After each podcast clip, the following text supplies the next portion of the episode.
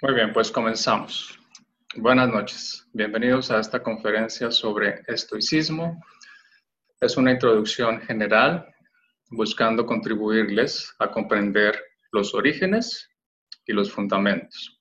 Esto por diversas razones. Una de ellas que en los últimos años ha tomado mucha fuerza el estoicismo, eh, se ha difundido muchísimo a través de libros y videos y quisiera contribuir a esa difusión que hay compartiéndole algunos aspectos que considero son esenciales y fundamentales para ver el contexto, porque a veces se reduce a fórmulas, ¿no? Como la de soporte y renuncia, o si algo depende de ti tal cosa, si no depende de tal otra, pues son frases muy profundas, pero si no se tiene el contexto y si no se tiene el significado y la profundidad, pues queda como algo meramente teórico o una aspiración lejana o hasta produce tal vez hasta más tensión de cómo así que soporte y renuncia y, y ese tipo de cosas. Entonces espero poderles contribuir con esa fundamentación.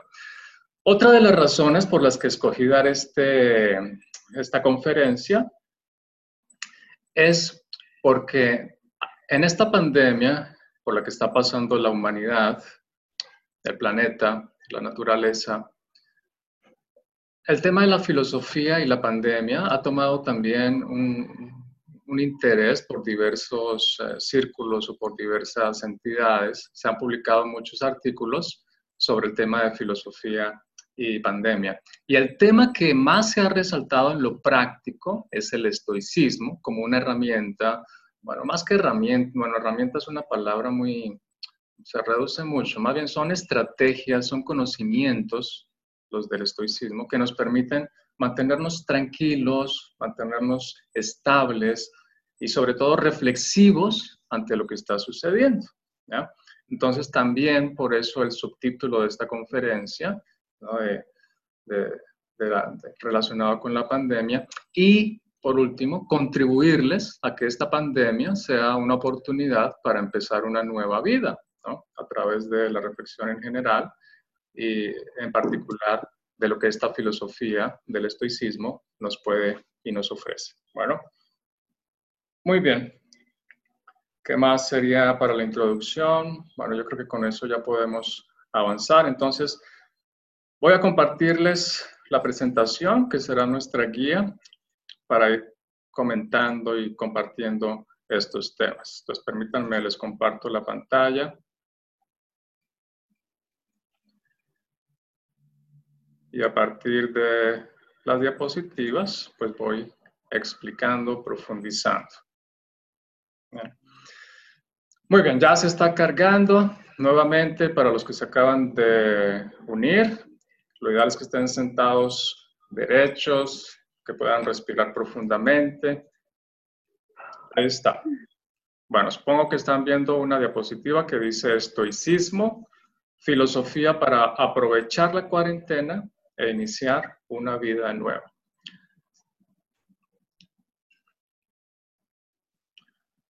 La imagen que ustedes ven es la de un pórtico griego. En, griego se dice estoa.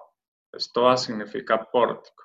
El estoicismo toma su nombre del lugar donde los estoicos se reunían a filosofar, que era la estoa. Entonces, como, como filosofaban en la Stoa, dijeron, nuestra escuela se va a llamar la de los estoicos o la del estoicismo, por Stoa.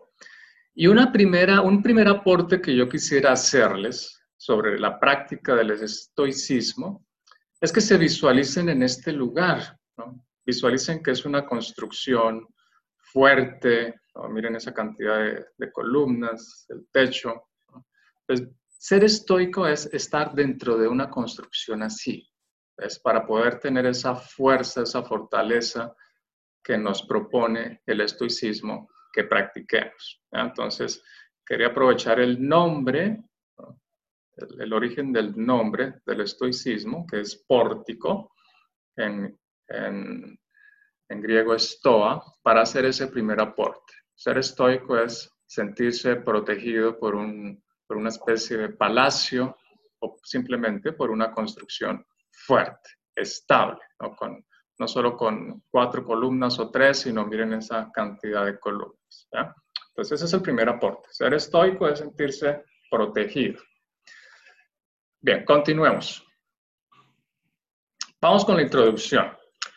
¿Qué es filosofía para los estoicos? Recordando que el estoicismo es una filosofía, no es, eh, no es una antropología, no es psicología, no es eh, autoayuda, es, en su origen es una filosofía.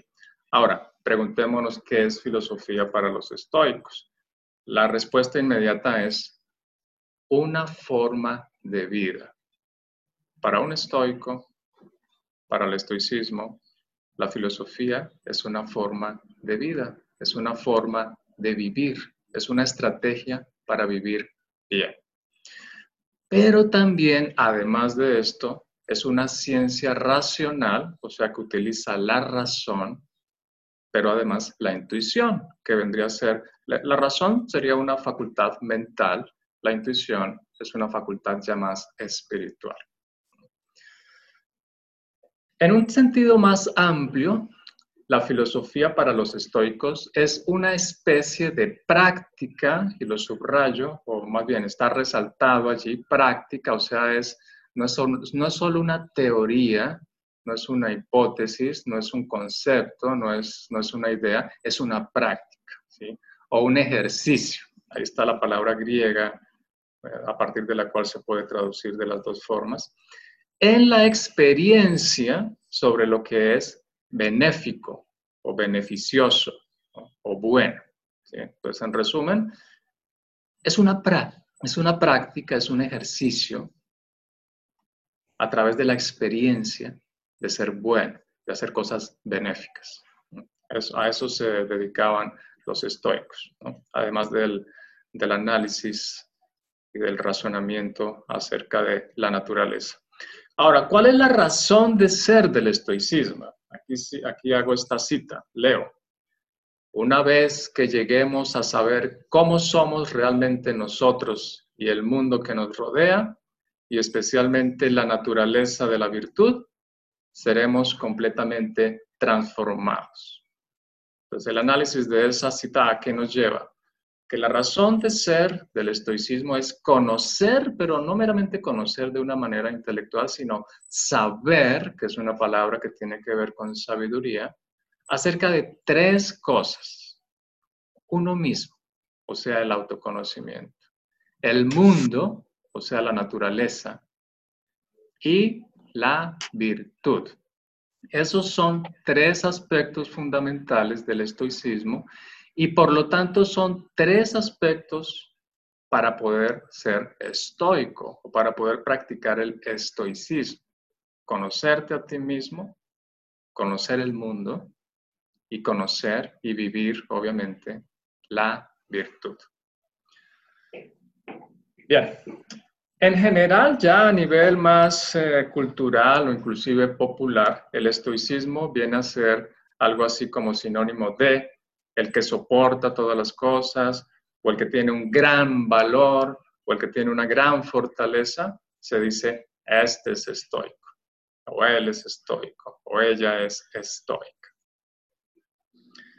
Para terminar esta diapositiva, veamos esta máxima del estoicismo. En latín dice, substine et abstine. La traducción, soporta y renuncia. Así de sencillo. Pero, y lo pongo en rojo porque esto es lo que yo me propongo contribuirles, ¿no? ¿Cuál es la fundamentación, explicación para hacerlo y para lograrlo? Para soportar y renunciar, pero también para conocerse a sí mismo, el mundo y la virtud, para tener esta forma de vida, para hacer ciencia racional e intuitiva, para practicarlo, etc. De eso se trata esta conferencia. ¿no? De ver la fundamentación, de explicarlo lo más profundamente posible. Bueno, teniendo en cuenta que es una conferencia, ¿no? no un seminario. Bien, para ello, para entenderlo, tenemos que dar un paso atrás y preguntarnos entonces, ¿qué es filosofía o qué es el filosofar? Atendiendo a la definición etimológica, podemos decir, filosofía es amor a la sabiduría. Esa es la definición que ustedes seguramente vieron en su escuela, en su colegio, pero también es válida la traducción de sabiduría del amor. Pues filosofía es amor a la sabiduría, pero también sabiduría del amor. Y la definición lógica nos dice, la filosofía es la ciencia de todas las cosas por sus causas últimas o profundas, a la luz de qué? De la razón y de la intuición. Entonces, si se fijan, si se fijan, estas dos definiciones están incluidas en la filosofía estoica. El amor a la sabiduría, la sabiduría del amor, sobre todo el concepto de sabiduría lo rescatan mucho los estoicos, y el concepto de ciencia de todas las cosas a través de la razón y de la intuición.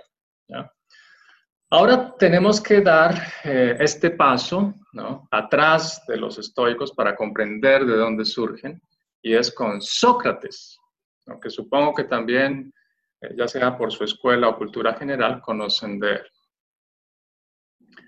Sócrates em, es un filósofo griego, obviamente. Em, es hijo, él fue hijo de un cantero y escultor y de una partera. Ahora, ¿por qué esto es importante mencionar? Comencemos por la parte que dice que su mamá era partera, o sea, una mujer que ayudaba a dar a luz a los, a los bebés, que la mujer embarazada pudiera dar a luz, pues la partera era la que hacía ese trabajo. Imagínense a Sócrates desde bebé, desde niño, viendo que su mamá hace ese trabajo de ayudar a parir bebés, ayudar a parir seres humanos. Pero además Sócrates, imagínense también que es pues, una persona que le gusta explorar lo intelectual, una persona racional, una persona también espiritual. Entonces toma como base y como ejemplo el trabajo de su mamá para crear su propio método y lo llama mayéutica. Mayéutica significa dar a luz o significa también parto espiritual. ¿Se fijan? Entonces la mamá de Sócrates ayudaba a dar a luz bebés, ayudaba a que nacieran bebés. Sócrates se dedica a ayudar a dar a luz la verdad, las ideas, el conocimiento dentro de cada persona. Le ayuda a cada persona a que se dé cuenta de lo que sabe, de lo que conoce. Y a nivel más profundo, le ayuda a cada persona a un autoconocimiento. Bien, ahora, eso es común comentarlo en los libros. Ustedes encuentran esa historia de, la relación entre el oficio o trabajo de la mamá de Sócrates, que, es, que era ser partera, y la mayéutica de Sócrates, dar a luz, ¿no? parir la verdad. Eh, a través de, ¿cuál es el método? Eh, ¿Cuál es el, el, método en sí? Es el diálogo. A través del diálogo, a través de preguntas que hace Sócrates, le ayuda a su interlocutor, o sea, al que va a dar a luz la verdad dentro de sí, le ayuda a darse cuenta, le ayuda a razonar, le ayuda a argumentar para que logre él mismo darse cuenta de lo que es, de que es la verdad, de que es el mismo y por extensión que es cualquier cosa especialmente la virtud, que es la justicia, que es la belleza, que es el bien, y por lo tanto, cómo debes comportarte, cómo debes vivir. Ese es el método de Sócrates más conocido, herencia eh, eh, por el ejemplo de su mamá. Pero a través de, de mis estudios, pues me encuentro que también es interesante el explorar, al menos como hipótesis, si el trabajo de su papá, que era ser cantero y escultor, también influyó en el método y en el filosofar de Sócrates. Veamos primero lo que es ser cantero. El cantero era la persona encargada de seleccionar piedras especiales para hacer ciertos tipos de esculturas. Y además de eso, el papá de Sócrates era escultor. Y además de eso, Sócrates mismo eh, fue escultor. O sea, él sabía hacer esculturas. Obviamente deducimos que, pues por herencia, por el aprendizaje que le deja su padre. De hecho, se dice que Sócrates hizo tres esculturas que estuvieron en Atenas hasta el siglo I antes de Cristo. Entonces, mi hipótesis es, y, este es otro aporte que, espero les sirva para comprender posteriormente el estoicismo, porque, eh, bueno, Sócrates es, es una fuente, una de las fuentes, una de las vertientes más fuertes que va a llegar posteriormente al estoicismo. Entonces, la hipótesis y el aporte es que el método de Sócrates, además de mayéutica, también era algo así como, eh, me invento el nombre, escultórica. O sea, Sócrates ayudaba a hacer una escultura de ti mismo, que tú hicieras la escultura de ti mismo, de ti misma, de quién eres. ¿ah? De hecho, hace algún tiempo circuló una imagen de, de una piedra, de la cual sale un ser humano que está tallándose. No sé si han visto esa imagen, si no, imagínensela. Eso es lo que ayuda a hacer Sócrates también. ¿ya? O sea, yo veo esa relación eh, con el oficio de su papá. Entonces, de su papá aprende la escultura, de su mamá eh, el arte de dar a luz y los une en su método de filosofar para ayudar a los demás a ser mejores seres humanos, a ser mejores personas. Bueno, eso sobre el método de filosofía de Sócrates. Ahora, ¿dónde enseñaba Sócrates? En la plaza pública, en los mercados, en la calle. O sea, a partir de la puerta de su casa, con quien se encontraba, él empezaba a hacer preguntas. Claro, saludaba, pero después empezaba a hacer las preguntas de indagación. Eh, si se encontraba un congresista por la calle, entonces le preguntaba, oye, tú que trabajas haciendo leyes, me gustaría saber qué, qué, es la ley, dime qué es la ley, qué es la justicia. Y a través de las preguntas que le hacía Sócrates, el congresista se daba cuenta que no sabía nada, que estaba errado en lo que él creía que sabía acerca de la ley y de la justicia y demás temas. Y lo mismo, iba un poeta, un artista, entonces Sócrates le decía, oye, quiero aprender qué es el arte, dime qué es el arte. Y Sócrates le hacía cierto tipo de preguntas que pues dejaban en, un poco en ridículo al artista porque eh, le hacía ver que pues en realidad o no es congruente con lo que dice o simplemente no sabe. Pero obviamente había con quienes sí, quienes estaban más dispuestos, pues se lograba hacer un avance para darse cuenta eh, el, darse cuenta de, cuál es la verdad para lograr hacer un avance en el conocimiento. Tenía un apodo, a él le decían el tábano de Atenas. El tábano es un insecto. La interpretación que se hace a través de la historia lleva a dos, dos eh, conclusiones. Eh, una, que el mismo Sócrates usó, él dijo, yo soy un tábano, ¿no? O sea, soy un, insecto, ¿no? Como un zancudito, un, un, zancudo que hace mucho ruido, Entonces, cuando la gente está durmiendo es tanto el ruido que la despierta. Entonces, Sócrates decía, yo soy ese zancudo que, que hace despertar a la gente. Pero el despertar aquí, pues obviamente es en un sentido no meramente físico, sino inclusive no solo intelectual, sino espiritual. Eh, cuando yo leí estos, eh, estos estudios del despertar, pues ahí vine, vino a mi mente directamente la relación con Buda, por ejemplo, quien habla directamente del despertar, significando darse cuenta de la realidad, o en términos más occidentales, darse cuenta de la verdad. ¿Cuál es la verdad? O sea, darse cuenta que este mundo físico que vemos y captamos con los sentidos es maya, es ilusorio, y lo real es algo superior, llámesele el mundo de los arquetipos, el mundo de la energía o, el cielo en términos religiosos, por poner eh, otro ejemplo. Bueno, y el otro significado es el de acción, porque se dice que era un mosquito un insecto que picaba a los caballos y los ponía a correr. Entonces también se dice que Sócrates tenía ese papel, ¿no? A través de sus preguntas ponía a la gente en acción ponía a la gente por lo menos a pensar. ¿no? Ahora, tengan en cuenta, aquí me devuelvo un poquito, esto obviamente ustedes ya se imaginarán, no le trajo a Sócrates solo amigos, sino enemigos también. Ya lo, lo vamos a retomar en un, en un momento. Entonces, Sócrates era el maestro de la polis, o sea, polis significa ciudad, ciudad-estado. Sócrates era el maestro de la polis, no solo en un sentido académico, el que enseñaba qué es, qué es la justicia, qué es la ética, sino en un sentido más profundo, en un sentido espiritual. Sócrates era el maestro de Atenas. A nivel ya más eh, personal, fue el maestro de Platón, pero repito, no solo en un, sentido académico.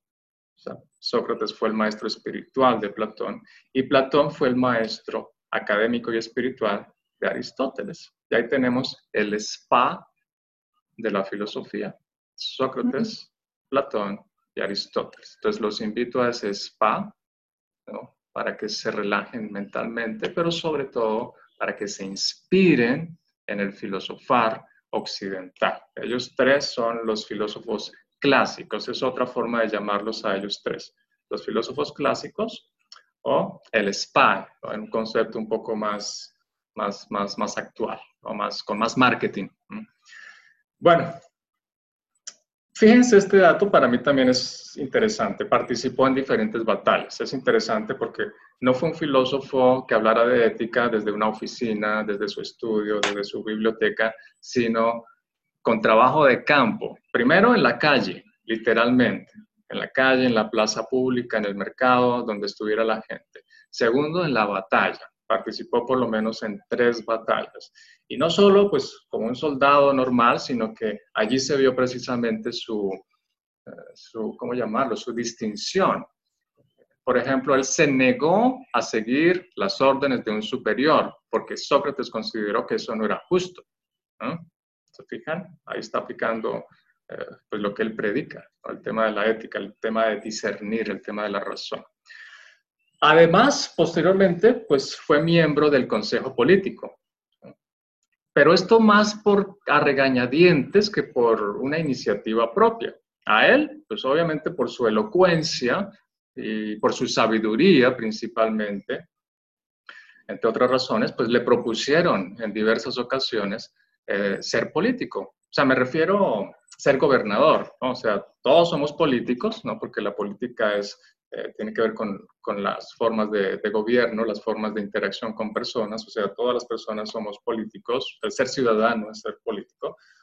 A lo que me refiero es, le propusieron ser lo que aquí sería, por ejemplo, un gobernador, o en otros países un alcalde o el presidente, ¿no? Pero él siempre se negó, dijo, no, no, no, eso me va a distraer, yo vengo a filosofar, a ayudar a la gente a pensar, a razonar. Entonces dijo, bueno, voy a aceptar ser miembro del Consejo Político para que ya me dejen en paz. Él se opuso a los sofistas que eran relativistas. O sea, los sofistas eran personas que, eh, a ver, en resumen, un sofista que hacía, le ayudaba al que lo contratara a argumentar para defender cualquier idea. Defender, por ejemplo, que eh, supongamos que ahorita es de noche, entonces usted le pagaba a un sofista para que le generara una argumentación para argumentar que hoy es de día y viceversa, por poner un ejemplo extremo. Pero en la práctica era para argumentar que era la justicia. Entonces, querían alguien quería argumentar que fue justo hacer tal cosa, entonces le pagaba a un sofista para que lo entrenara en argumentar que lo que hizo fue justo.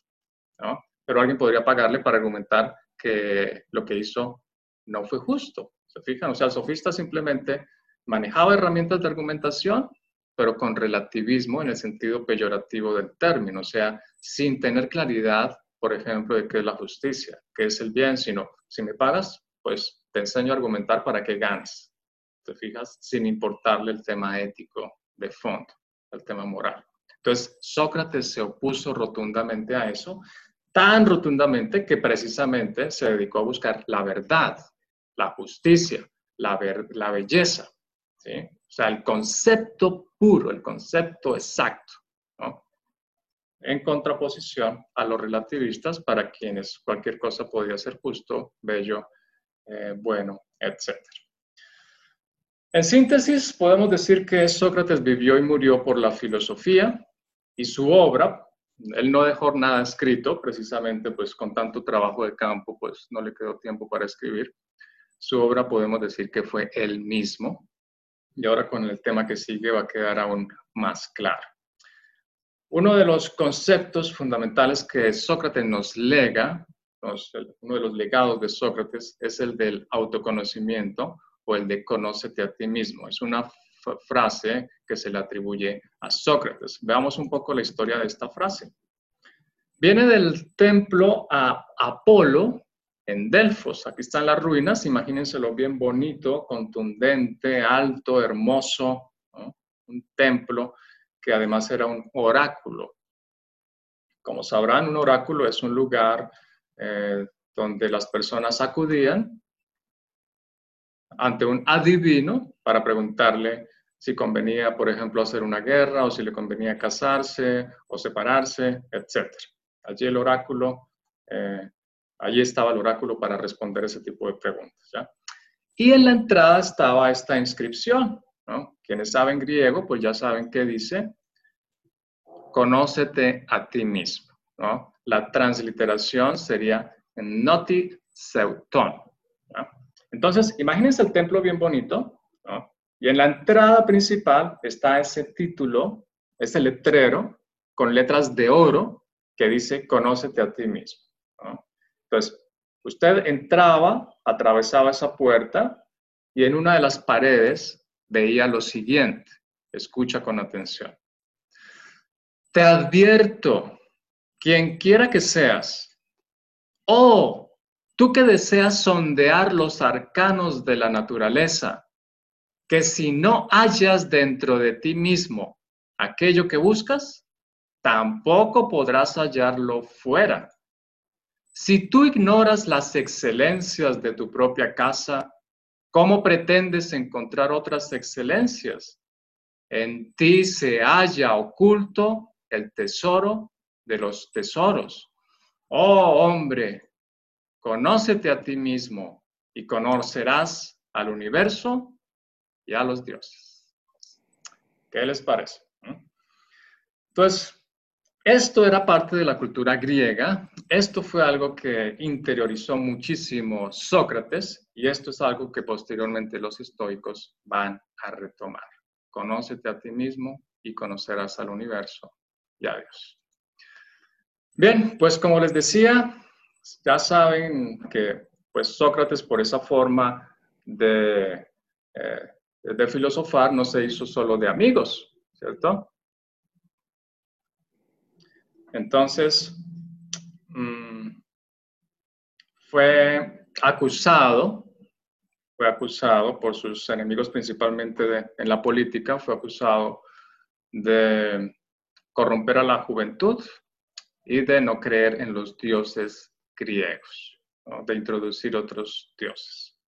Esta es una foto de, obviamente no de Sócrates, el, del real. Esta es una foto de una obra de teatro eh, hecha en España.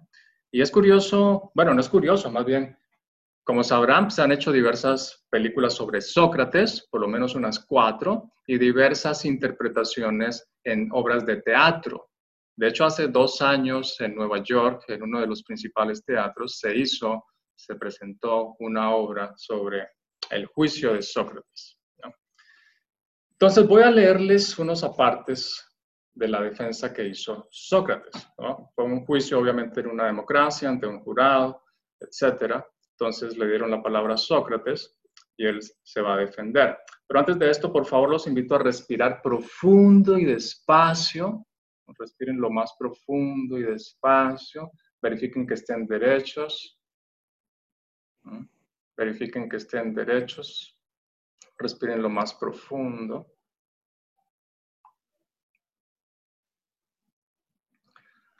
Y vamos a escuchar lo que dice Sócrates. Ahora, fíjense lo siguiente.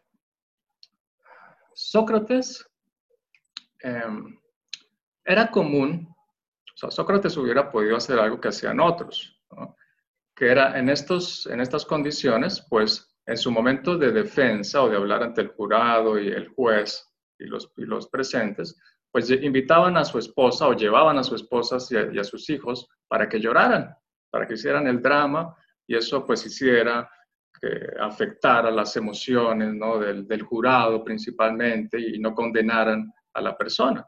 Eso era algo común que se hacía, ¿no? acudir a las emociones, eh, llevando a la esposa y a los hijos para que lloraran y, e hicieran allí esa especie de presentación. Pero Sócrates ni pensó hacer eso. Para Sócrates era pues inviable, imposible, ¿no? Alguien que defiende la razón por sobre todas las cosas, ¿cómo va a ponerse a, llevar a alguien a llorar por él? Entonces él acudió al estrado y habló con razones. Y nos dice lo siguiente, entonces escúchenlo con él desde su alma. Yo, atenienses, os aprecio y os quiero pero voy a obedecer al Dios más que a vosotros. Y mientras aliente y sea capaz, es seguro que no dejaré de filosofar, de exhortaros y de hacer manifestaciones al que de vosotros vaya encontrando, diciéndole lo que acostumbro. Mi buen amigo, siendo tú ateniense, de la ciudad más grande y más prestigiada en sabiduría y poder, ¿No te avergüenzas de preocuparte de cómo tendrás las mayores riquezas y la mayor fama y los mayores honores? Y en cambio no te preocupas ni interesas por la inteligencia, la verdad y por cómo tu alma va a ser lo mejor posible. Y si alguno de vosotros discute y me dice que se preocupa, no pienso dejarlo al momento y marcharme. No, no, no sino que le voy a interrogar, a examinar y a refutar. Y si me parece que no ha adquirido la virtud y me dice que sí, le reprocharé que tienen menos lo digno de más y tienen mucho lo que vale poco. Y haré esto con el que me encuentre, joven o viejo, forastero o ciudadano, hombre o mujer, y más con los ciudadanos por cuanto más próximos estáis a mí por origen. Pues esto lo manda el Dios. En efecto, voy por todas partes sin hacer otra cosa que intentar persuadiros a jóvenes y viejos a no ocuparos de los cuerpos ni de los bienes antes que del alma, ni con tanto afán, a fin de que ésta, el alma, sea lo mejor posible, diciéndoos no sale de las riquezas la virtud para los hombres, sino que de la virtud salen las riquezas y todos los bienes, tanto los privados como los públicos. ¿Qué les parece? Ahí les subrayé las palabras clave. Mm, revisen las palabras clave. Respiren profundo, asimílenlo con el alma. Y continuamos. Bueno, pues fue condenado a muerte, fue condenado a beber eh, un veneno, la cicuta, y fue representado en esta obra de este periodo se llama el neoclasicismo, es de 1787 dos años antes de la Revolución Francesa. Entonces, observen la figura. Yo creo que deducen quién es Sócrates, ¿cierto? No es alguno de los que está llorando o lamentándose. Sócrates es el que está sentado, sentado en la, en la, en la cama, con un pie en la cama, el otro en la tierra, despidiéndose, ya despidiéndose de este plano, de este mundo, y un dedo apuntando al Dios, a lo divino, y su, su, otra mano, pues tomando la copa con el veneno, fíjense, era multitask, ¿no? Hacía varias tareas a la vez. Entonces, fíjense la, lo espectacular de esta representación artística. Entonces, en ese periodo del arte se representaba, por ejemplo, el valor ejemplar. En este caso, bueno, en general, el honor o la dignidad. Y en este caso, subrayo, estoy pasando las letras, la entereza de Sócrates, que es literal. Fíjense en la, en la representación de su cuerpo, ¿no? la, la entereza, la rectitud. En ese sentido, también fue que los invité a que se sentaran derechos, ¿no? Para, para practicar el estoicismo desde lo físico, ¿no? Es sentarse derecho, pues es también sinónimo de entereza sobre todo si tenemos en cuenta aquel principio griego de mente sana en cuerpo sano, pues uno puede decir que lo que ocurre en el cuerpo tiene un reflejo en la mente, en el alma y viceversa. Entonces, fíjense Sócrates, no se está quejando, no está llorando, es el que está más tranquilo. Y otro de sus, eh, con absoluta firmeza, estoy leyendo, afronta su condena de muerte. O sea, ya sumamos dos valores o virtudes, entereza, firmeza. Y además va a ser un ejemplo de las cualidades, de las cinco principales cualidades de la virtud estoica, unos años después de su muerte. Por ejemplo, la aftognosia, o sea, son los términos en griego. Este aftognosia significaría autoconocimiento y autocontrol. Ahí está ejemplarizado. Ataraxia es la imperturbabilidad. No lo perturba nada. La apatía, no en sentido contemporáneo, el ser apático, sino apatía en sentido griego era em, impasibilidad, o sea que las pasiones, patía, patos, pasiones, no lo afectan. O sea, sin afectación de las pasiones. Eso significa apatía. Eupatía significa sentimientos bondadosos, sentimientos bondadosos. Y la autarquía significa gobierno de sí mismo, dominio de sí mismo. Y además vemos en esta imagen, pero obviamente en toda la vida de Sócrates, o sea, esta imagen sintetiza toda la, la vida de Sócrates, templanza, justicia, fortaleza y prudencia, las cuatro virtudes clásicas de Grecia que Platón retoma como virtudes, eh, cuatro de las principales virtudes, y después el cristianismo también las va a retomar. Son las virtudes eh, sociales, si mal no recuerdo. Bueno, entonces este es el Sócrates. Eh, la muerte de Sócrates es el nombre de esta obra, si quieren averiguar más sobre ella. El autor es David, La muerte de Sócrates, David.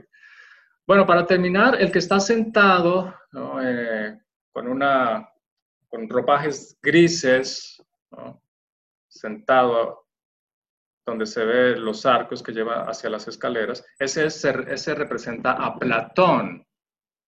Eh, históricamente Platón no estuvo en la escena, Platón recuerden era su estudiante, Platón tendría veintitantos años cuando Sócrates fue condenado a muerte.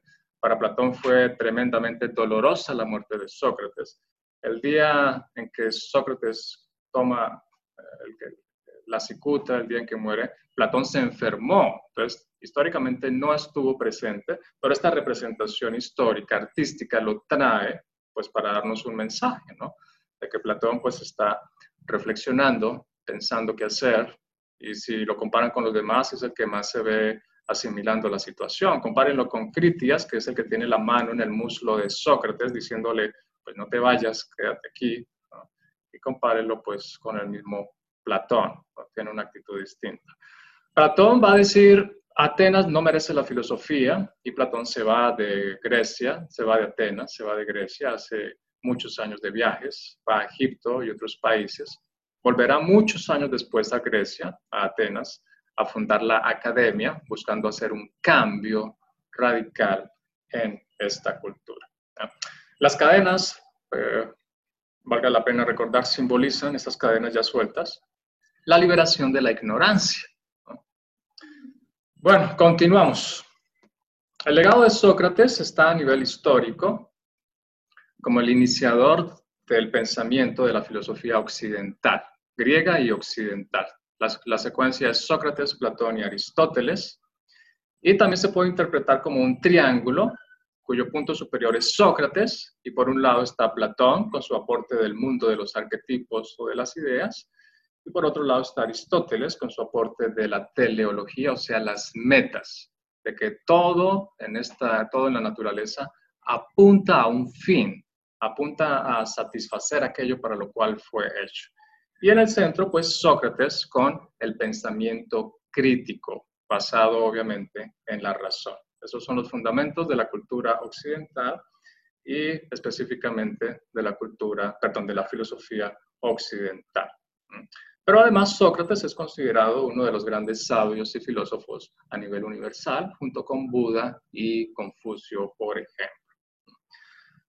Muy bien, a nivel más técnico se considera escuelas socráticas mayores, las de Platón y Aristóteles, y escuelas socráticas menores, la de los sirenaicos, quienes las enseñanzas de Sócrates las profundizaron en lo que tiene que ver con el hedonismo, con el placer. Y los cínicos profundizaron la enseñanza de Sócrates en lo que tiene que ver con la austeridad, la renuncia y vivir conforme a la naturaleza. Uno de los ejemplos eh, clásicos de cínicos fue Diógenes. Veamos una de las anécdotas, más bien leyendas de Diógenes. Diógenes vivía en un barril como el Chavo del Ocho, con una jauría de perros, en condiciones que diríamos de pobreza, pero más bien eran de austeridad, o sea, con, con su bata, cada día conseguía lo de comer de una u otra forma y era feliz con sus perros. Y allí vivía en su barrio. Entonces, Alejandro Magno, que lo ven allí de pie, Alejandro eh, Magno, rey de Grecia y posteriormente conquistador, eh, inclusive de parte de India, viaja desde Grecia hasta India conquistando territorios. Antes de partir a su viaje, dice la leyenda, Alejandro Magno dice, quiero conocer al filósofo que vive con los perros. Entonces fue hasta donde vivía Diógenes en Corinto y le dice, le dice Alejandro Magno, o sea, la persona más importante, con más riqueza de Grecia, le dice eh, a Diógenes, ¿puedo hacer algo para mejorar tu situación? Otras versiones dicen, eh, pídeme lo que quieras y te lo concederé. Pídeme lo que quieras y te concederé. ¿O puedo hacer algo para mejorar tu situación? Y le responde Diógenes, sí, apártate que me estás tapando el sol. ¿Qué les parece? ¿Ah? Pero eh, em, Alejandro Magno fue educado eh, por Aristóteles, o sea, era una persona culta, fue una persona que no se enfadó por esta respuesta, al contrario, la tomó muy bien, la tomó muy reflexivamente y posteriormente dijo para sí esto Alejandro Magno. Dijo, wow, de no ser Alejandro, yo habría deseado ser Diógenes. ¿Mm? Bueno, pues los cínicos van a ser una línea directa hacia los estoicos. Y recuerden, los cínicos pues vienen derivados de Sócrates. Entonces la línea eh, directa es Sócrates, eh, cínicos, como Diógenes, y después los estoicos. Pero los eh, estoicos también toman, toman ciertos temas de Platón, toman ciertos temas de Aristóteles, inclusive del, del hedonismo. Bueno, entonces con este contexto vamos ahora sí a profundizar en el estoicismo. Fíjense la duración, 500 años, medio siglo, desde 300 antes de Cristo con Zenón hasta el 180 después de Cristo con Marco Aurelio, el rey filósofo, el emperador filósofo. Los principales representantes, Séneca, Epicteto y Marco Aurelio. Y el origen del nombre, ya les adelanté, se reunían en un pórtico ateniense llamado en griego Stoa Poikile, que significa pórtico de las pinturas. De ahí toman su nombre de estoicos, por estoa que es pórtico. Entonces recuerden, ser estoico también es algo así como sentirse protegido por una especie de palacio. Esta es una representación de lo que fue esa estoa, porque ya no existe. La que les presento aquí es una estoa de otro edificio, para que tengan una idea. Bien, ahora, ¿por qué no utilizan un nombre que refiera a una persona como se conoce, por ejemplo, a la escuela platónica o aristotélica? Porque ellos decían, ¿por qué no se llamaron, por ejemplo, los cenónicos, siendo Zenón su fundador? Para evitar darle importancia a una persona en particular, porque ellos consideraban que su filosofía era universal, era para todo el mundo, en cierta forma era expresión del mundo, expresión de la naturaleza, entonces no tenía sentido personalizarla. Al contrario, es un, este, este llamado es al, despersonalizar. En concreto, ser estoico es no tomarse las cosas personalmente. Ese es otro aporte que les quiero hacer y que se deriva de su nombre. No se llaman cenónicos, ni platónicos, ni aristotélicos, ni socráticos, se llaman estoicos. O sea, no hay un nombre de una persona. Entonces, otra enseñanza es no tomarse las cosas personalmente, tan personalmente. Y ya vamos a profundizar en el, cuál la justificación de esto. Bien, veamos las ideas principales del estoicismo. Dividen la filosofía en tres ramas con el objetivo de conocer el universo y vivir de acuerdo a sus leyes. La primera rama es la lógica, la segunda la física y la tercera la ética. Piensa, ¿qué es la lógica? Entonces, la respuesta es, bueno, tendrá, tiene que ver con números, con sumar, con argumentación. Sí, pero para el estoico, además de eso, fíjate qué es la lógica. Es un conocimiento de las funciones del logos o la razón. Logos, que una de sus traducciones es razón, pero logos también es, por ejemplo, verbo. Piensen en, el, cristianismo, por ejemplo, cómo empieza el Evangelio según San Juan, que fue escrito en griego, que dice, in arche eis logos. O sea, la traducción sería, en el principio era logos. Y la versión más conocida dice, en el principio era el verbo y el verbo era con Dios y el verbo estaba en Dios. Entonces, ese significado, ese sentido de la palabra logos estaba presente en su origen griego. O sea, logos tenía que ver con el ser divino, con, con lo que, con, con Dios. Bien, eso, a eso se dedicaba la lógica en los, en los estoicos. La física piensa, piensen qué es la física, ¿no? Pues cuando uno escucha la palabra física, viene a su, a su mente pues algo material que no tiene vida, inanimado, pero la física para los estoicos, mira, es la naturaleza en general, que es algo lleno de vida. De hecho, algo pues suena un poco brusco si, si hablamos en términos estoicos, la naturaleza está llena de vida. Y Dios, que equivale al logos y la razón, está en la naturaleza. Entonces piensen ustedes en el planeta Tierra. Para un estoico, Dios está en el planeta Tierra. Dios es el planeta Tierra. Dios se expresa a través del planeta Tierra. O sea, Dios está en la piedra, Dios está en la, en la, en la arena, Dios está en las estrellas, Dios está en el árbol y obviamente, pues Dios está en uno mismo. Eso es la física para un estoico, una expresión de Dios. ¿Se fijan? cómo al conocer estos conceptos empieza a tomar más sentido la filosofía y la propuesta del estoicismo. Y la ética viene a ser prácticamente una derivación de la lógica y la física. Es la selección racional de las cosas primarias o principales según la naturaleza. O sea, la ética es comportarme siguiendo la razón, el logos, eh, de acuerdo a lo más importante que haya en el mundo por hacer. ¿Se fijan?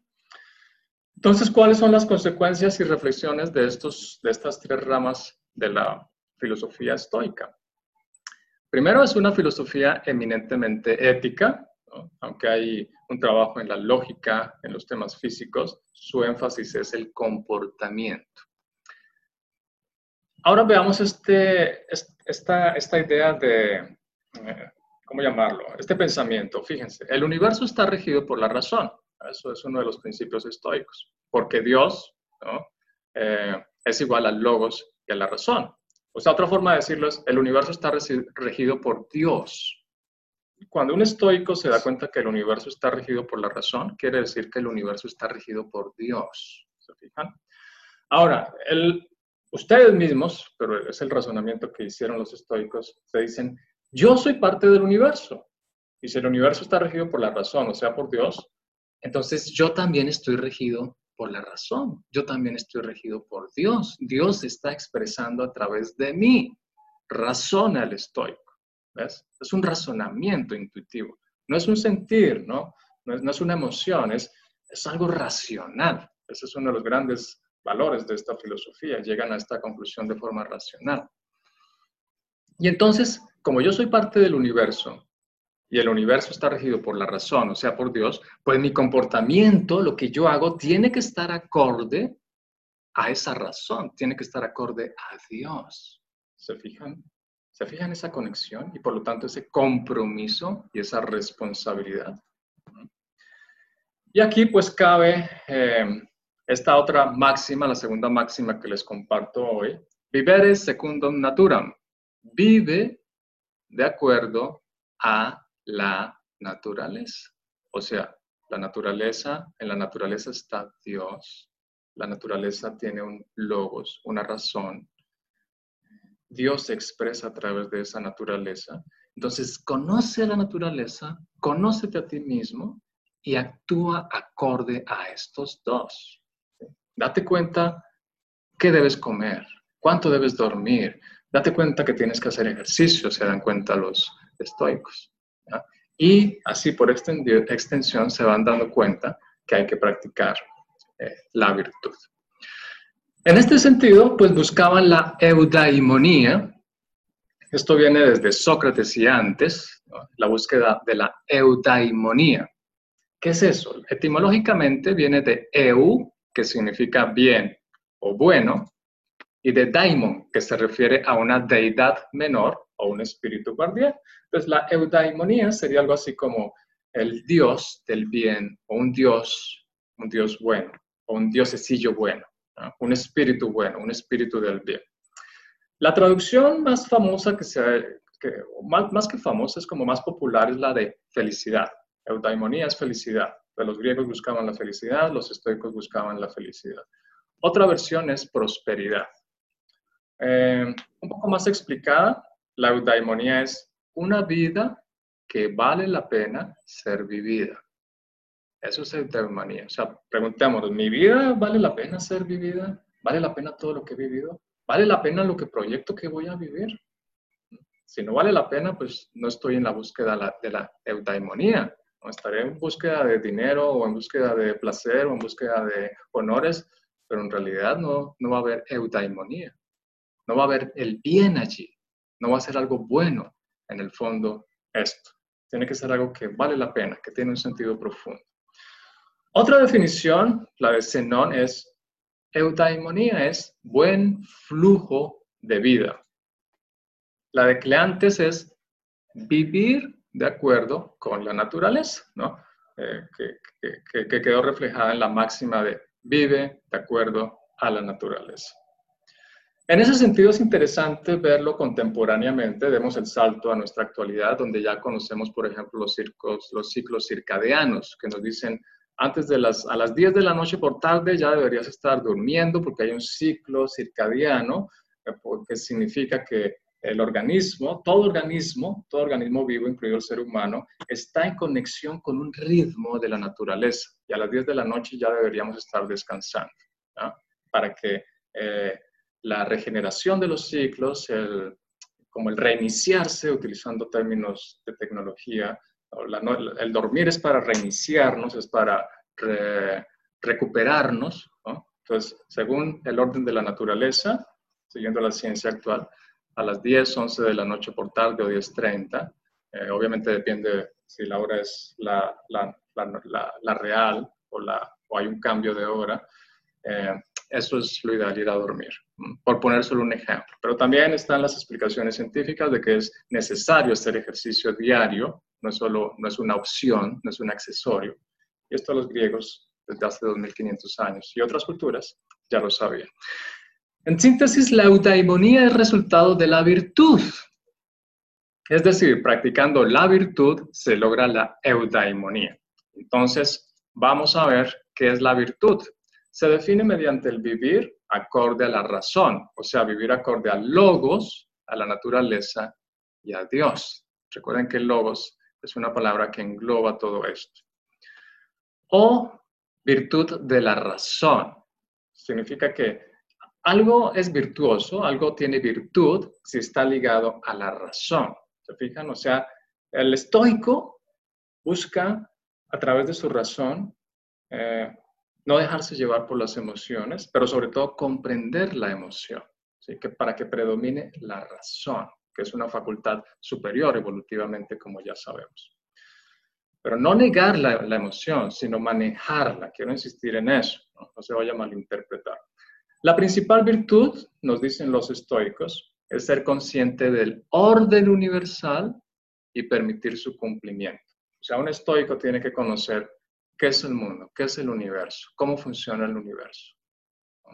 Y permitir, por lo tanto, que funcione, que se cumpla. O sea, es algo así como conocer la misión del universo, conocer la voluntad del universo y decir que se haga la voluntad del universo o la voluntad de Dios y no la mía.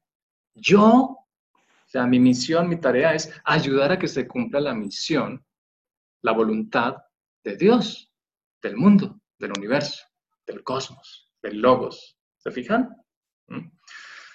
Bien, el bien supremo o el supremo bien es la virtud. O sea, la virtud es, una ecuación con lo bueno, con el bien. El supremo bien es lograr la impasibilidad, o sea, que no, te, no, dejarse afectar por las pasiones. Lograr el equilibrio y la serenidad frente a los afectos y las pasiones. Eso es en general. Ahora, específicamente, veamos en qué consiste la virtud. Son cinco características. Vamos con la primera, es la af recuerden esta palabra ya la vimos en la obra de arte La muerte de Sócrates, significaría autoconocimiento y autocontrol. La segunda característica de la virtud es la ataraxia, que es la imperturbabilidad. O sea, recuerda a Sócrates allí con una mano dando el discurso sobre la inmortalidad del alma, con la otra recibiendo el veneno sin quejarse, no está perturbado, está tranquilo. ¿no? Pues si él no se perturba ante la muerte, es ejemplo para los estoicos y puede ser para nosotros, pues no te perturba nada. Que perdiste un trabajo, pues tranquilo, sigues estable, perdiste una pareja eh, o perdiste alguna propiedad o perdiste un honor o algo, cualquier cosa que pierdas, pues si uno se compara con lo que perdió Sócrates, no es nada, ¿se fijan? Entonces, allí por eso Sócrates va a ser uno de los referentes principales del estoicismo, imperturbable inclusive ante la muerte, por derivación ante cualquier tragedia o pérdida que le pudiera ocurrir. La tercera característica de la virtud es la apatía. Recuerden no confundir con ser apático. Apatía aquí literalmente es sin pasiones, o sea, desapasionamiento. O, em, ¿cuál es la otra palabra? Impasibilidad, para que las pasiones no te afecten o los instintos, no, no, te afecta, ni las pasiones, ni los instintos, ni las emociones. La cuarta característica es eupatías, que se traduciría como buenos sentimientos. Y ahí también recuerden esa imagen de Sócrates, su serenidad, transmitiendo, como se diría aquí en México, buena onda, buena vibra, o en general pues, buenos pensamientos, eh, hasta, hasta belleza. Y, la quinta característica de la virtud es la autarquía, que significa autodominio y autosuficiencia. Y ahí también es un gran ejemplo Sócrates en esto. Veamos ahora cómo lograr esas cinco cosas. Comencemos con las cuatro primeras. Las cuatro primeras se consigue a través de esto. El ideal de una correcta moral, que es la base de la ética, es sofocar las pasiones, y las perturbaciones aplicando la voluntad razonablemente. En resumen, con nuestra voluntad y con nuestra razón, con nuestro propio logos, podemos eh, impedir que las pasiones nos afecten. ¿Se fijan? ¿Y cuál es la lógica? Recuerden que la voluntad es algo que está asociado al universo. El universo tiene una voluntad porque Dios está allí o bueno, hablemos del planeta para no irnos tan lejos, ¿no? En el planeta está Dios, por lo tanto en el planeta está la voluntad de Dios. Como yo soy parte del planeta, también estoy eh, eh, impregnado por esa voluntad. Entonces, si uso mi voluntad a través de la razón, que también hace parte de Dios, pues ya estoy hecho. ¿Se fijan? Es una lógica súper, eh, ¿cómo llamarlo? O sea, simple, sencilla, pero a la vez profunda. O sea, tiene sentido. ¿cierto? Entonces, con la voluntad y la razón, logro aplicar, eh, logro tener autognosía, o sea, autoconocimiento y autocontrol, imperturbabilidad, desapasionamiento, buenos sentimientos, autodominio y autosuficiencia. Con la voluntad y la razón, la lógica. lo que pasa es que a veces uno cree que está razonando, pero en realidad son emociones que están buscando cómo defenderse. Entonces, por eso es importante ciertas disciplinas espirituales que practicaron los estoicos y veremos al final. Ahí se está indicando una responsabilidad, la de trascender las pasiones. O sea, si yo soy parte del mundo y el mundo y en el mundo está Dios, o sea, tengo la responsabilidad por ser una persona racional, consciente, pues de seguir acorde a esa línea que marca el mundo, que marca Dios. Si no tuviera libertad, no tendría responsabilidad. O sea, una piedra no es responsable pues, de nada, no tiene la libertad de moverse. Un animalito pues, tampoco, el animalito está condicionado por sus instintos, pero el ser humano tiene voluntad y por lo tanto responsabilidad. Ahora, eh, respecto a la autarquía, la quinta característica, que es autodominio y autosuficiencia, autarquía quiere decir gobierno de sí mismo. O sea, significa que uno tiene que ser un ser humano libre. ¿Libre de qué? Primero de las pasiones. ¿Y libre de qué? De dependencias. O sea, por ejemplo, o sea, saber cocinar. No depender de alguien para cocinar. O sea, lograr arreglárselas por sí mismo. El sabio ha de bastarse a sí mismo. Y yo creo que en cierta forma esta cuarentena, empezando a hacer conexión con uno de los objetivos de la conferencia de hoy, pues le ha ayudado muchísimo a darse cuenta que podían hacer cosas que antes pues pagaban para que otro las hiciera, ¿cierto? Por ejemplo, comenzando en algunos casos con la limpieza de la casa, por poner un ejemplo general. les confieso, por ejemplo, en mi caso, yo mismo me corté el pelo, ¿no? espero que me haya quedado bien, ahí ustedes me dirán, Ahí apliqué el tema del autodominio, la autosuficiencia, el, bastarme a mí mismo. Bueno, ¿cómo lograr la autosuficiencia? Disminuyendo sus necesidades. Otra fórmula estupenda, ¿se fija? Disminuyendo sus necesidades. Para terminar, se es libre y se es feliz si uno es virtuoso. O sea, ellos ponen el condicionamiento de la libertad a la virtud para realmente ser libre hay que practicar la virtud. Si uno no es virtuoso, no es libre. Y es obvio, es eh, presa, es prisionero de los vicios, de cualquier tipo de vicio, ya sea de alimentación, de drogas, de, otras cosas. No, no se es libre. Se es libre si uno logra practicar la virtud. Y ahí está el aspecto de la fatalidad que muchos señalan del estoicismo, pero que en lo profundo no es fatalidad, es simplemente conexión con el plan cósmico y ayudar a que se cumpla ese plan cósmico. Como les decía, es despersonalizar un poco, dejar de darse tanta importancia a sí mismo y verse más como, eh, como, como, un, como colaborar con el gran cosmos, con el gran eh, logos, para que se cumpla su plan, su proyecto. Bueno, las virtudes fundamentales, y con esto vamos terminando, van a ser la templanza, la justicia, la fortaleza y la prudencia. Esas son las cuatro virtudes que nos dicen los estoicos, nos permiten llegar a la eudaimonía, aplicándole las cinco características que la virtud como tal debe tener. Y la sabiduría, recuerden que la filosofía estoica tiene que ver con la definición de filosofía como amor por la sabiduría. Sabiduría significa el arte de saber vivir. Bueno, hay muchas definiciones. Por ejemplo, Gabriela Mistral, si mal no recuerdo, tenía una definición muy bonita de sabiduría, que es, sabiduría es la capacidad de simplificar sin restar esencia. Y en eso los estoicos pues fueron maestros, ¿no? O sea, sus, explicaciones son, entre comillas, simples, en el sentido positivo de la palabra, pero muy profundas. Para el estoico, el fin supremo de la sabiduría es desarrollar y vivir la virtud. Así te haces sabio. ¿Cuáles son las esferas de aplicación de su ética? El estoicismo está relacionado con hacer lo correcto para uno mismo, para los demás y para la sociedad. O sea, fíjense, es una ética completa. O sea, no es algo de, bueno, voy a, voy a practicar la ataraxia simplemente para que yo esté bien. No, o sea, es algo que está comprometido con los demás. Voy a practicar la, ataraxia para no afectar a mi familia, por ejemplo. para no reaccionar de una forma que afecte a mi familia. Entonces, si yo logro mantener la calma, pues mi familia va, a estar en calma también, o mis compañeros de trabajo, o en la calle. ¿Se fijan? En la medida en que yo estoy bien, contribuyo de esa forma a que los demás estén bien. Tienen el ideal del deber, de la renuncia y de la fraternidad universal. Y eso se refleja en esta cita. Lo que es bueno para la ciudad es bueno para mí, pero lo que es bueno para el mundo, eso es superior.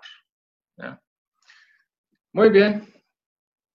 Y la última, la última y nos vamos, nos vamos con las preguntas o comentarios, reflexiones. Las disciplinas o ejercicios espirituales. Disciplinas o ejercicios espirituales.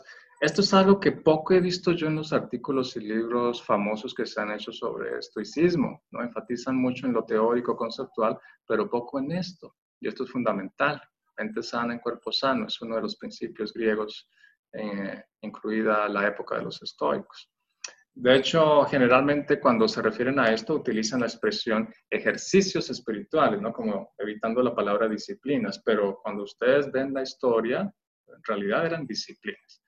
Entonces aquí están, organización interna de los ejercicios espirituales en la tradición estoica. En la parte superior derecha ven, son las esferas, estamos viendo las esferas de las disciplinas. La parte externa, en la parte más externa, en la parte superior derecha, ven la palabra polis y polifonía. Polis, recuerden, significa ciudad. O sea, allí en la ciudad, pues estás, eh, eh, imaginen, ¿no? Están en la calle o están en un centro, en en, una plaza, hay muchas personas, hay conversaciones, saludas a alguien, saludas a las personas en tu trabajo, en el transporte, etc. Hay una polifonía, hay muchos sonidos. Cuando vas hacia adentro de ti, el primer círculo es el del diálogo. Primera disciplina, diálogo. ¿Y cuál diálogo? Y aquí con diálogo supongo que ya asociaron con Sócrates, si hice bien mi tarea de hacerles, facilitarles la conexión con Sócrates el diálogo entre maestro y discípulo. Esa era la primera, una de las primeras disciplinas de, los estoicos. El diálogo entre maestro y discípulo. Después de este diálogo entre maestro y discípulo, vamos al siguiente círculo interno, es escuchar. Y después, leer, la lectura, es otra de, los, otra de las disciplinas de los estoicos, lecturas que les ayudara a fortalecer su alma, inspirar su espíritu. De la mano de la escucha y la lectura viene el estudio, ¿no? la investigación, el, el, saber más, el buscar conocer más.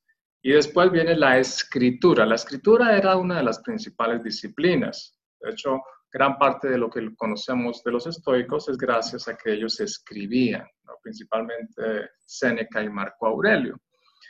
Y después de escribir viene otra disciplina que es el análisis, pero no literalmente, no el, análisis, o sea, diseccionar, sino más en el sentido de comprender. O sea, escribes algo, por ejemplo, quienes tienen el hábito de llevar un diario o de vez en cuando escribir unas notas, cuando releen las notas, pues empiezan a tener una comprensión. Algunos hasta dicen, oh, qué ridículo lo que escribí aquí, qué, qué, qué, qué, qué quejumbroso estaba aquí. ¿Se fijan? Otros dicen, mira, esta, esto que escribí estaba muy inspirado. Entonces, a eso se refiere con análisis ¿no? y comprensión. Después viene otro círculo que es el de atención. Tensión, atención, esta palabra es muy bonita, tiene que ver con tensar el espíritu ¿no? hacia algo en especial. Atención, uno de sus significados tiene que ver con eso, tensar el espíritu, o sea, dirigir el espíritu hacia algo específico. Después viene el autodominio, que ya hemos visto bastante de eso, el cumplimiento del deber y la regla fundamental que es discernimiento. Discernir lo que depende de lo que no depende de mí. Entonces, lo que no depende de mí, pues no hay nada que hacer, ya suelto eso. Si algo depende de mí, ahí sí me enfoco, aplico la atención y trabajo sobre eso. El siguiente círculo de las disciplinas espirituales es la rememoración. Rememorar, por ejemplo, los diálogos con el maestro, rememorar una experiencia virtuosa, rememorar un ejemplo de otra persona, que te ayuden a inspirarte, motivarte y mantenerte en la línea de, ir a la eudaimonía, a la virtud, a la sabiduría. Y después tenemos eh, otra disciplina de las más importantes, es la meditación. Y fíjense, de la mano está la gimnasia. Tradúzcanlo por mm, hacer ejercicio. ¿sí? Eh, puede ser literalmente gimnasia o la caminata o el trotar, el correr, o sea, cualquier actividad física que te permita mover todo el cuerpo, transpirar un poquito y por lo tanto mantener tu organismo funcionando adecuadamente, lo que facilita que la mente también funcione bien. En ese sentido fue que también los invité a hacer los ejercicios de respiración. O sea, uno de los principios básicos de la gimnasia es la respiración. Y la última, la última disciplina es la contemplación. O sea, el estoico podía mm, quedarse contemplando alguna figura o el cielo, un atardecer, un árbol, la naturaleza, porque allí está Dios, y a través de esa contemplación sentirse más conectado con la naturaleza y por lo tanto consigo mismo y tener una mayor comprensión e inspiración para practicar la virtud. Muy bien, entonces terminamos. Ahora la idea es que podamos ver la relación entre estoicismo y pandemia. De mi parte les dejo algunas ideas, pero eh, el objetivo es que ustedes por su propia cuenta puedan empezar a hacer conexiones, clics y darse cuenta de pues, qué tiene que ver filosofía, estoicismo y pandemia. Una primera idea que les dejo es la relación ser humano-naturaleza. ¿Qué relación ser humano-naturaleza tenía un estoico? ¿Qué relación ser humano-naturaleza tiene el ser humano desde hace 200 años? Pensando en la revolución industrial, la contaminación, la consideración de la naturaleza como mera materia prima, inerte, muerta, para beneficio económico. Otro concepto que les dejo es el de unidad. El estoico buscaba la unidad, no solo interior, no solo consigo mismo, sino con la sociedad y con el planeta. Los estoicos fueron el origen, uno de los orígenes occidentales de los derechos humanos, de la fraternidad universal.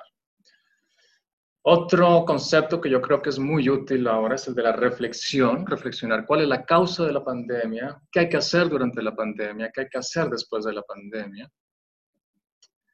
Otro aspecto es el de las cualidades de la virtud, principalmente la ataraxia, o sea, la imperturbabilidad, la impasibilidad, o sea, que esto no nos afecte negativamente, o sea, lograr mantenernos en equilibrio, estables. Eh, otro aspecto es el de las virtudes, las cuatro virtudes, practicar la templanza, o sea, el equilibrio, la justicia, dar a cada quien lo que le corresponde, comenzando por uno mismo. La fortaleza, que es como sentirse allí en ese palacio o en esa estoa, sostener fortaleza, algo que te, que te protege, pero también fortaleza es una energía para, para la acción, para expresar la voluntad. Y la otra virtud, ¿cuál es? La prudencia, o sea, calcular las consecuencias de lo que voy a decir y de lo que pienso hacer. Esas son las, las principales virtudes. ¿Y todo esto para qué?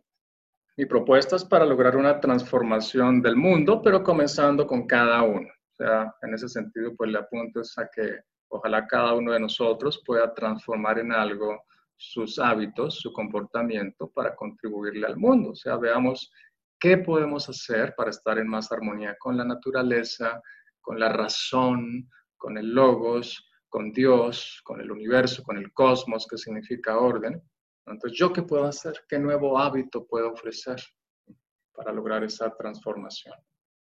Etcétera. El etcétera, pues ya se los dejo a ustedes. De mi parte, no me resta más que decirles gracias y por supuesto, vamos unos minutos para compartir un poco si hay preguntas, dudas, inquietudes, quejas. Los escucho. ¿Alguna pregunta, comentario? Pero sobre todo me interesaría reflexiones, ¿no? El tema es eh, filosofía y pandemia. La idea es reflexionar y tener ideas para tener una vida nueva. Entonces quisiera escuchar sobre todo sus reflexiones, conclusiones y reflexiones, conclusiones, reflexiones. Si hay preguntas también, sí, pero ojalá sobre todo reflexiones y conclusiones, y eso también enriquece aquí a, a los participantes. Le recuerdo que esta es una conferencia de amigos, ¿no? El origen fue eh, eh, repetir el tema del primer, el primer tema del curso de estoicismo, eh, de estoicismo, que empezó hace algunas semanas, de repetirlo para algunas personas que no alcanzaron a estar en la primera sesión, pero dije, ah, voy a aprovechar para invitar a algunos amigos, algunos conocidos, y hacemos una videoconferencia. Entonces estamos aquí entre amigos, Así que los invito a compartir sus reflexiones. ¿Cuál es la relación entre filosofía, estoicismo principalmente, y la pandemia, la cuarentena, el quedarse en casa? Los escucho. Pueden levantar la mano o... Ah, Diana López, supongo que ahí veo una manito. A ver, Diana López, adelante. En, en su pantalla en alguna parte ven una manito que significa que si la le hacen clic, eh, yo les eh, están pidiendo la palabra. Bueno, entonces, Diana López, adelante. Gracias, profesor. Bueno, yo lo que, bueno, indudablemente aprendí bastante, lo agradezco, lo valoro y lo que me quedo de esta conferencia es algo muy grato que me hace mm, tanto llenarme, por decirlo de alguna manera, el que eh, pues esa parte de decir lo que es bueno para la sociedad es bueno para mí. Entonces, en lo personal, a mí eso me da esa reciprocidad que muchas veces he buscado, eh, pues tal vez inconscientemente hacia las demás personas. Y bueno, creo que eso a mí me, da como, me reconforta. Pues qué alegría, Diana, saber eso, ¿no? que, que te reconforta, que en cierta forma interpreto también que te inspira. Entonces, me alegra que así sea y que continúe, que no sea solo un sentir y pensar que queda unas horas o días o semanas, sino ojalá sea una luz que te ilumina el camino, el camino para, para toda la vida. Gracias, Diana. Gracias a usted, profesor. Con muchísimo gusto, Diana. Bueno, ¿quién más desea compartir su reflexión, comentario o pregunta, si es el caso? Eh, les aclaro que no me funciona la telepatía, he estudiado muchísimas cosas, pero por favor háganlo verbalmente. ¿Alguien más desea compartir su reflexión o comentario? Yo, Germán. Adelante, ¿quién habla? Buenas noches, Isabel, hola. Adelante, Isabel, hola creo que es trascendental favorecer los procesos del ser persona desde esta visión del, de la sabiduría, del ser parte del otro, de, de, los valores que mencionas, como las virtudes teologales o lo que se menciona pues de los valores, porque aparte de, de estos, de estas reflexiones y la, en la época que estamos complicada, creo que debemos de partir de eso para resurgir, ¿no? Y volver a, a retomar nuestras vidas en los diferentes aspectos profesionales, económicos, políticos, para poder involucrarnos más con nuestra sociedad y con nuestro mundo. Creo que es importante todas estas reflexiones y unirnos para poder favorecer los procesos de nosotros mismos y de los demás. Claro, Isabel. Isabel, pues eh, em, muchísimas gracias. Isabel nos está hablando también desde el punto de vista de la educación y de, la educación para la paz. ¿no? Les doy ese contexto. Entonces, me alegra que este tema tan antiguo de hace 2500 años, tú logres darte cuenta de lo actual que es para inspirarnos en estos temas de educación para la paz actualmente. Y no solo para la paz, sino la educación básica. Muchísimas gracias, Isabel. Bueno, seguimos con Sara. Veo que levantó la mano Sara. Adelante, Sara.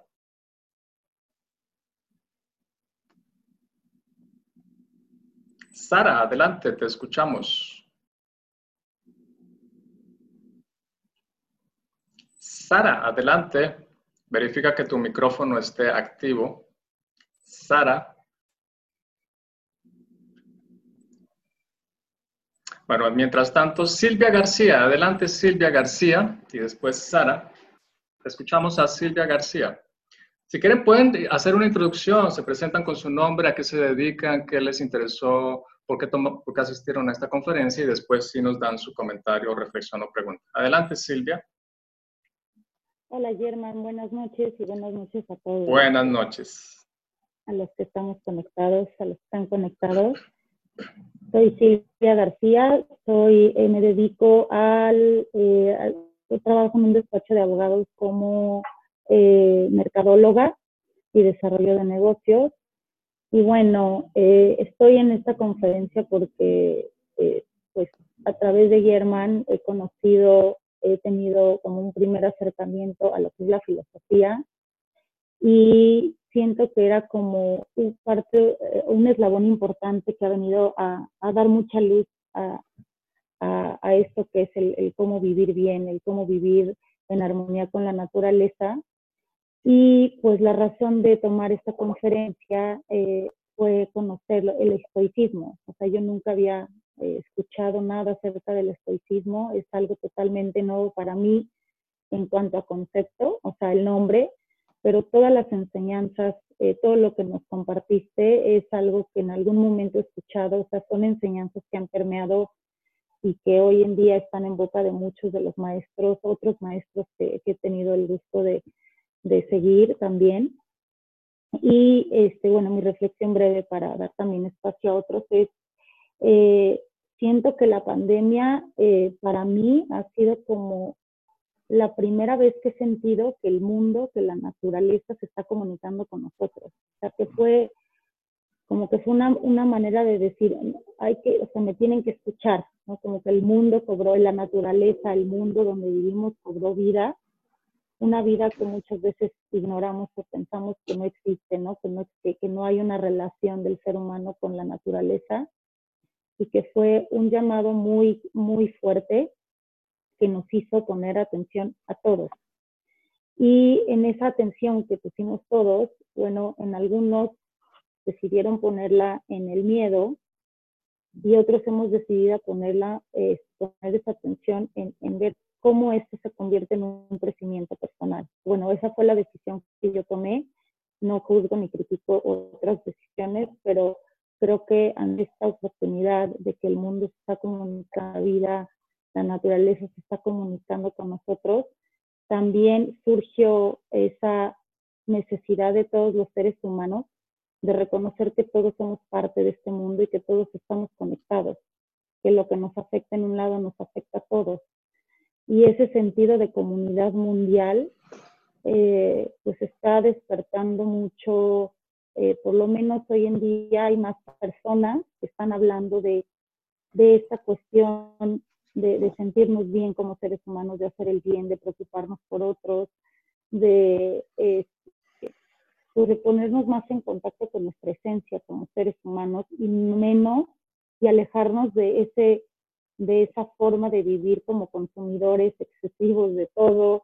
Este, o sea, yo me di cuenta de cosas que yo a lo mejor hacía por costumbre, pero que no son necesarias, ¿no? No son necesarias este, vivir más sencillos, sin, como bien lo decía Germán algunos de los, este, como dijiste, eh, no sé si de las virtudes o de lo que, de lo que listaste, eh, pero bueno, sin, eh, o sea, la idea es que ha sido una llamada de atención muy importante que me ha llevado a hacer reflexión profunda y que he compartido con otros seres queridos este, que están alrededor y que también lo han vivido así como un llamado muy fuerte, ¿no? Definitivamente después de esta pandemia, eh, pienso que este, las personas que hemos dado este paso para reflexionar sobre esta conexión, ya nunca la vida eh, será igual, no la no no es posible verla. Mira. Muchas gracias. A ti, Silvia. Uh, a ti, Silvia, muchas gracias por ese comentario, porque también me alegra ver que captas que la pandemia pues, es un, una forma de comunicación que ha tenido la naturaleza y en cierta forma aunque la gente conozca o no conozca el estoicismo, se está expresando, se están expresando los principios del estoicismo, de que la naturaleza es un ser vivo, la naturaleza expresa un, sentido, un ser, un logos, una razón. Entonces mientras te escuchaba, pues reflexionaba también eso, de que la gente conozca o no el estoicismo. En este momento estamos viendo que son realidad los principios estoicos, sobre todo lo que tiene que ver con la naturaleza. Entonces, muchas gracias por tu participación, Silvia, y deseo que pues sigas aprovechando esta pandemia, así como lo estás haciendo ahora, para un renacer, para tener una nueva vida. Bueno. Sí, gracias. De nada, Silvia. Bueno, vamos con Sara. Ahora sí. Buenas noches, Germán. Buenas noches. Adelante, Carlos. Adelante. Eh, Aquí estamos los dos. los escucho. O sea, la pandemia también nos ha dado fortaleza porque mm, bueno, nosotros no, no, no, nos hemos quedado nada más con los comentarios de muchos que son negativos, sino más bien investigamos más a fondo y nos y procuramos ver que nuestra naturaleza también nos permite defendernos de ello. O sea, nosotros no nos, no nos hemos enfrentado a, esa, a ese bicho, pero este, nuestro cuerpo lo hemos este, entrenado para que esté preparado por en el caso de que, que, quiera entrar. Nosotros sabemos por naturaleza, que, nosotros sabemos que por naturaleza que los, este, nuestro cuerpo tiene pues nuestras defensas y los identifican cuando entran a nuestro cuerpo y empiezan a actuar. Entonces, no nos queda más que alentarlos y ayudarlos, porque en algunos casos nosotros hemos observado, digamos por otras, otras condiciones, que algunas de las enfermedades o de los, las afectaciones, este, sobre todo en los vías respiratorios, eh, favorecen mucho la, la, presencia o, la, o el desarrollo pues, de esos este, bichos por condiciones que nosotros mismos les damos. O sea, la, este, por ejemplo, la fiebre es un, o sea, nosotros vemos que es un elemento que los favorece. Entonces, antes de llegar, de llegar a los extremos, a los puntos más críticos, tenemos que ayudar a combatir eso a nuestro cuerpo, o sea, este, eliminando la fiebre y eliminando, pues a lo mejor la tos no, porque la tos es un, es un reflejo natural y normal del, organismo, pero nosotros sí vemos y hemos escuchado a algunas personas que eh, lo primero que buscan es atacar la fiebre. La fiebre no les permite, este, eh, digamos, desarrollarse más al bicho y pues eso ayuda mucho. Eh, obviamente nosotros este, nos cuidamos y nos protegemos para no llegar a esos extremos y, pues gracias a Dios y algunas medidas que hemos tomado nosotros, pues sabemos que aparte de que nos ha ayudado, no, este, no, no estamos en condición como para que llegue el bicho y luego, luego nos, nos, este, nos quiera este, dominar. Bueno, ese es un punto de nosotros hacemos. Otro un comentario que yo te quería señalar es, este, mm, alcancé a captar, es el, el, punto de que si no se tuviera libertad, no se tendría responsabilidad. Y la educación te da el conocimiento y por lo tanto te da la libertad en ese aspecto, no sé si estés de acuerdo, pero eh, la cuestión aquí es de que efectivamente el conocimiento, o sea, estudiar, eh, te va a dar este, esa libertad y también te va a dar cierta responsabilidad. obviamente traduciendo esa responsabilidad a que pues tienes el conocimiento y sabes perfectamente, por ejemplo, te voy a poner un ejemplo, que, o les voy a poner un ejemplo que eh, a través de los años hemos observado que generar electricidad por usando carbón o, este, combustible, pues contamina mucho y es, es, un daño no solamente para lo que estamos ahorita, sino para los futuros. Por lo tanto, ese conocimiento pues, nos ha dicho, nos ha dado que, eh, que, este, que, no podemos este, permitir nosotros como seres humanos que, se, que volvamos al pasado, al uso de carbón y combustible para generar electricidad. Bueno, esa es una reflexión sobre un un, conocimiento que ya se tiene. Bueno, pero lo que yo este, te decía, yo, bueno, les decía es que este, la frase, si no se tuviera libertad, no se tendría responsabilidad, estaría empatado con la educación que te da conocimiento y por lo tanto te da la libertad. La libertad de decidir libertad de, actuar. Eso sería un punto importante. Ahora, este, algo sí, me gustaría así que brevemente nos, nos dijeras algo más sobre lo de la pereza, porque no, no lo alcancé a captar muy bien, este, segundos estoicos, porque sí me llamó la atención un punto de eso. ¿Qué nos podías decir un poquito más de la pereza? Bueno, eso es lo que yo te, este, te estoy comentando y le estoy comentando a todos. Espero que este, si hay alguien que pueda este, comentar algo este, que pueda enriquecer más a mi conocimiento, bueno, pues aceptarlo. Gracias. Claro, con, con mucho gusto, Carlos, por supuesto, y Sarita. Eh, a ver, vamos de atrás para adelante, ¿no? La pereza, después la libertad y la educación, y primero, bueno, sobre la pereza. Eh, ¿Qué es la pereza? Es, eh, desde el punto de vista estoico, es una pasión, ¿no? Es una emoción, es un impulso, más bien un antiimpulso, el impulso de no hacer nada. Entonces, cómo vencer la pereza, una de las principales actividades es la disciplina física. Esa es una de las razones por las cuales los estoicos y en general la cultura griega practicaban eh, la educación física. Eh, de hecho, en cierta forma, es por eso que a nuestro sistema de educación en general, occidental, pues, eh, sobre todo hace algunos años, se veía la educación física desde, pues, de una manera más profunda, ¿no? Ahora parece que solo son jueguitos o pues se ha perdido tiempo, se han perdido las horas que, por ejemplo, cuando yo estudié eran tres, dos o tres horas, dos o tres días a la semana, donde uno aprendía diversas disciplinas. Y el sentido de la disciplina física, del ejercicio físico, era precisamente desde niño educarse para estar en acción, estar en movimiento, estar creando, estar con esa agilidad. Entonces, la pereza, en resumen, es un vicio, Que, por lo tanto eh, es posible de vencer a través de la virtud y comenzando con algo tan sencillo como el ejercicio físico. Pero obviamente se le pueden sumar las demás disciplinas que vimos en la imagen final. Respecto a lo segundo, eh, por, totalmente de acuerdo, o sea, libertad y responsabilidad, pues una variable, más bien una, un fundamento importantísimo es la educación. Y, de eso se trataba el ser estoico. ¿Recuerdas en, una de sus disciplinas es el estudio. Entonces, la educación es fundamental. Eso es eh, también un principio de la cultura griega y un principio de los estoicos. Y la educación comienza por uno mismo, en educar su cuerpo, precisamente, por ejemplo, para que no sea perezoso. Pero un estoico no estaba pensando en eh, qué hago para no ser perezoso, sino qué hago para ser activo, pero no solo para ser activo en general, sino para ser activo, para tener una acción que esté acorde al cosmos, a la ley del cosmos, al plan cósmico, a un plan universal.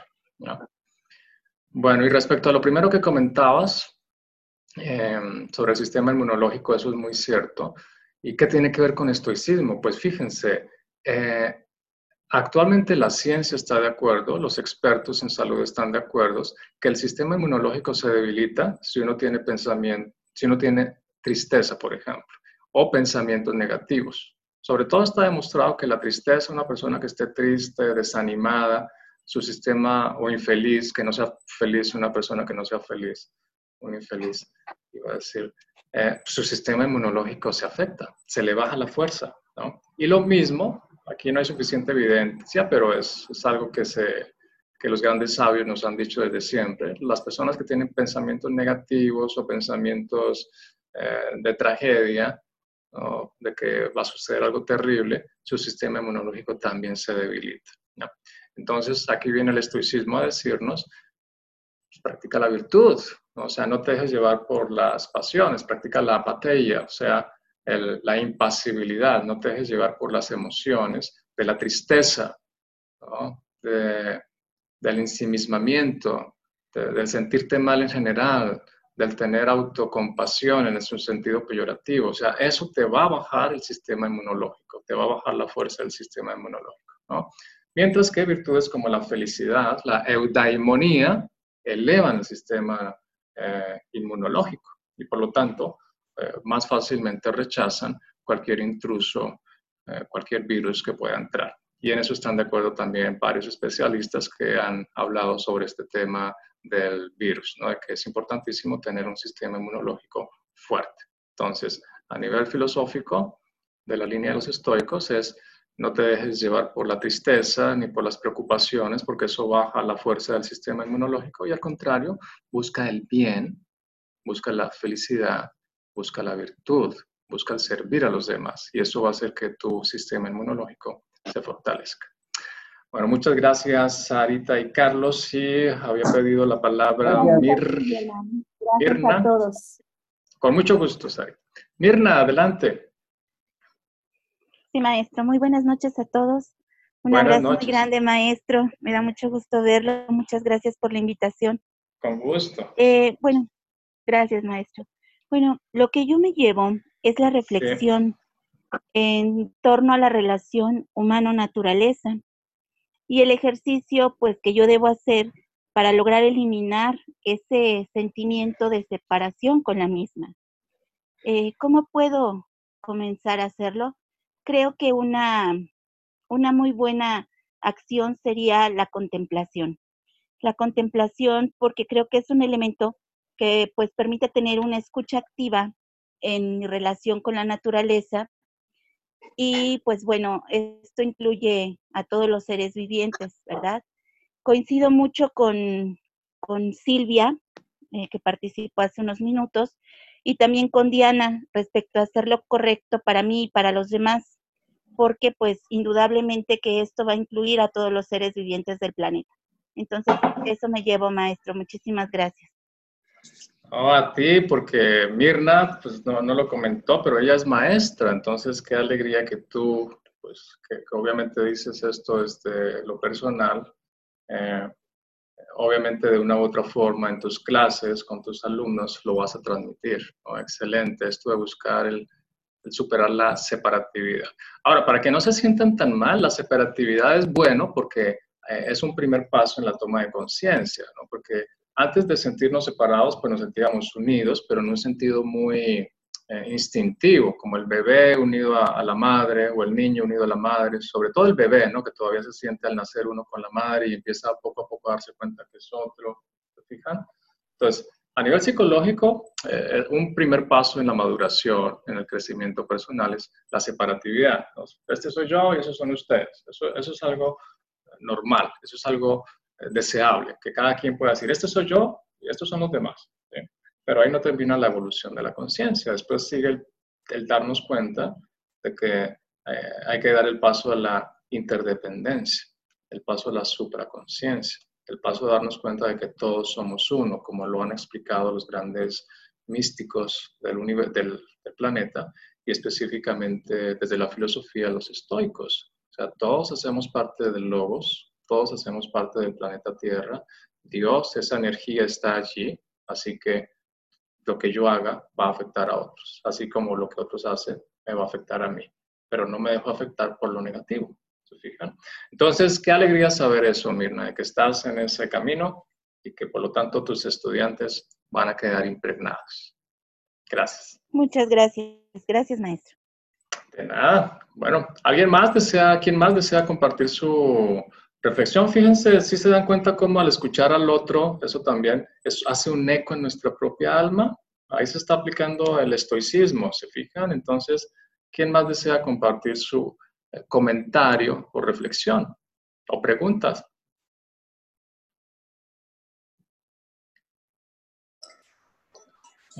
Hola, maestro Germán, buenas noches a todos. Primero, buenas noches.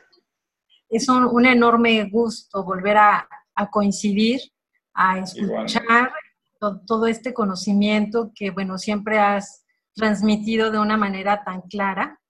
Eso realmente se, se agradece y bueno, coincidir en este caso con, Mirna como amiga, compañera de la maestría, con Belinda, Miguel que está aquí también conmigo, y bueno, con, todos los, presentes, ¿no? Em, fíjate que, esta parte del vínculo con la naturaleza creo que nos está quedando eh, muy claro. Eh, la preocupación es, eh, de, de, mi parte, si realmente en este sentido de la unidad y ese vínculo como como parte de la misma naturaleza, eh, así lo vamos a, asimilar.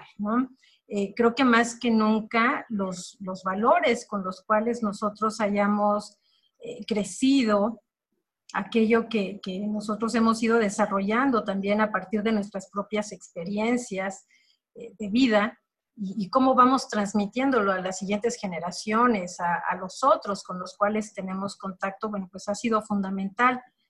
Eh, y sin embargo, bueno, nosotros vemos cómo los casos de, por ejemplo, con esto de la pandemia se siguen incrementando y, esto hace eh, y pone en evidencia que nos hace falta todavía mucho desarrollo en, relación de, pensar en el otro, eh, de cuidarnos justamente para pensar no solamente en el bienestar de uno mismo, sino el bienestar de los demás, porque somos finalmente una, comunidad.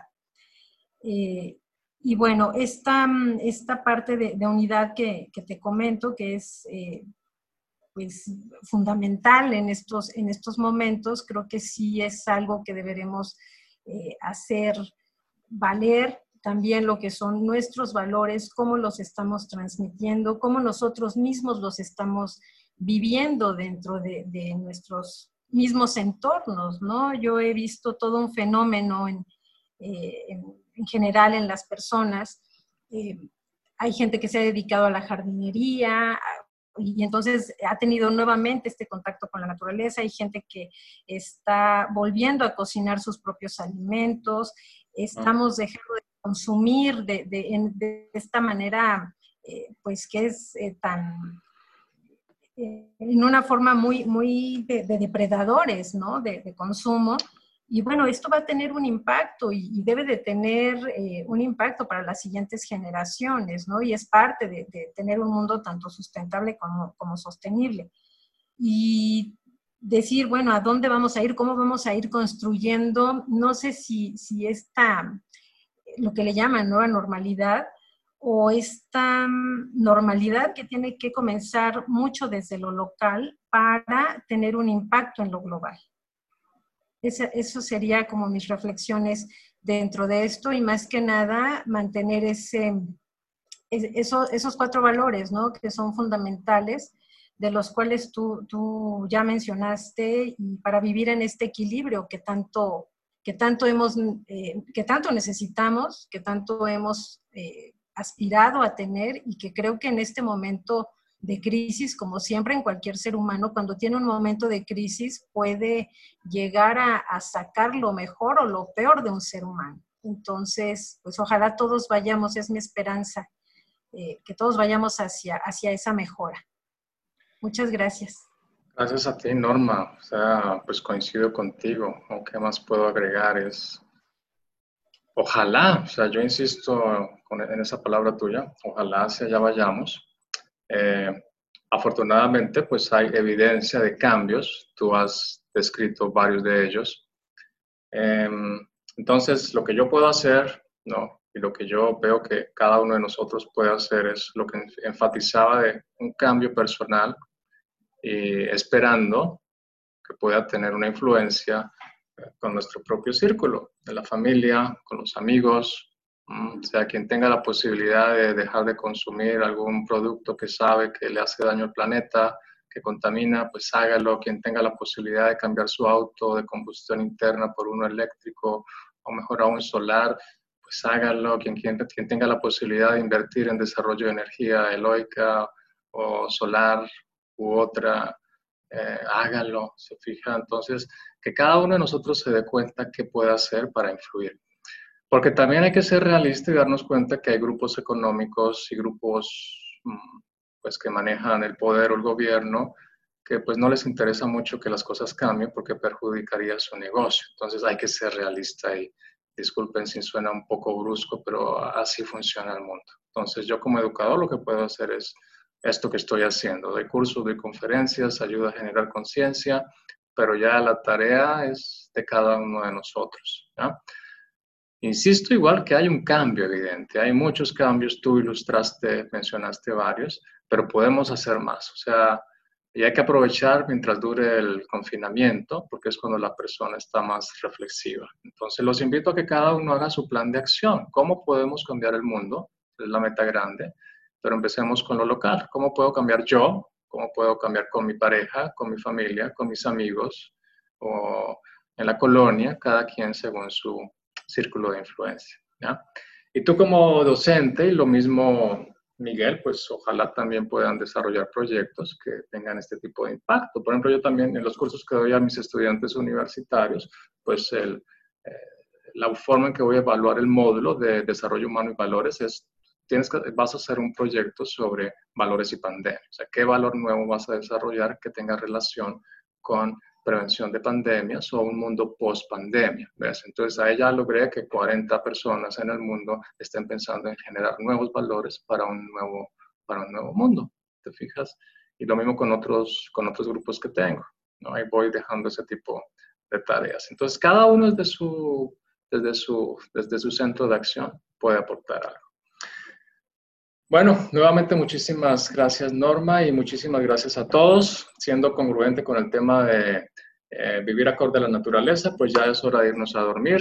Lo indica además la ciencia con los ciclos circadianos. Entonces los invito a que simplemente se tomen unos minutos más en silencio, reflexionen sobre lo que les haya generado motivación, inspiración el día de hoy. Ojalá escriban algo, que es una de las disciplinas espirituales estoicas. Les dejo esa sugerencia de aprovechando este confinamiento, tengan su diario o semanario para que escriban sus reflexiones. Eso ayuda muchísimo para el desarrollo mental. Eh, y bueno, qué gusto estar con ustedes. De verdad, gracias por esta oportunidad que me dan de contribuir a generar y e impulsar un poco más la reflexión. Pero sobre todo, pues para mí ser docente es una forma de, eh, mi principal forma de autorrealización. Yo me siento súper feliz, así que gracias por darme esta felicidad de compartir con ustedes. De verdad, sinceramente, se los agradezco muchísimo. Cuídense, por favor, descansen y recuerden, imperturbabilidad, impasibilidad, una actitud de tranquilidad y de que si estamos acorde a la naturaleza y a Dios, vamos a estar bien. Pero cuídense, por favor. Como dice el proverbio, ayúdate, que yo te ayudaré. Que estén muy bien. Un gusto. Gracias por estar aquí. Nos vemos. Chao. Buenas noches. Gracias, maestro. Buenas noches. Gracias. Con gusto. Chao. Adiós. Adiós. Gracias. Adiós, Isabel. Adiós, Norma. Chao, Diana. Chao, Hilda María. Chao, Jesús. Chao, Diana. Chao. Chao. Chao, Germán. Cuídate Chao, mucho que estés también. bien. Tú también, Sarita. Chao, Carlos. Bueno, Gra- bueno. Gracias. Cuídense mucho. Ya voy a cerrar. Chao, gracias. Chao, chao. Hablando. Chao. Bueno, adiós. Bye.